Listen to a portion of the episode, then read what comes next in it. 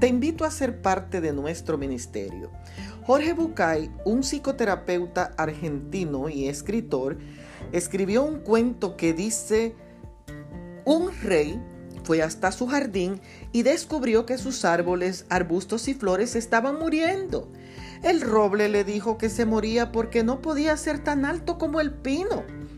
El pino lo halló caído porque no podía dar uvas como la vid.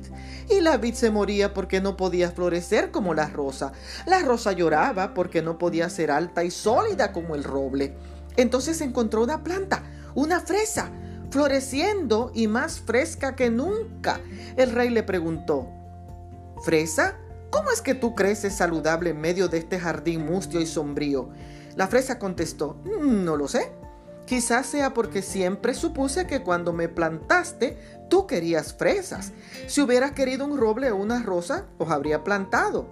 Y en aquel momento me dije, intentaré ser fresa de la mejor manera que pueda. Sea como la fresa, haga lo que pueda, adáctese a las circunstancias. No hay posibilidad de que seas otra persona. Y florece el regado con tu propio amor por ti mismo o por los demás. Tú puedes elegir. Puedes disfrutar. No compitas con el que está a tu lado. Simplemente florece. A veces actuamos como los árboles del jardín y dejamos de florecer porque nos enfocamos en lo que no podemos hacer. Lo importante es concentrarse en lo que puedo hacer y no estresarme, ni querer cambiar mi esencia.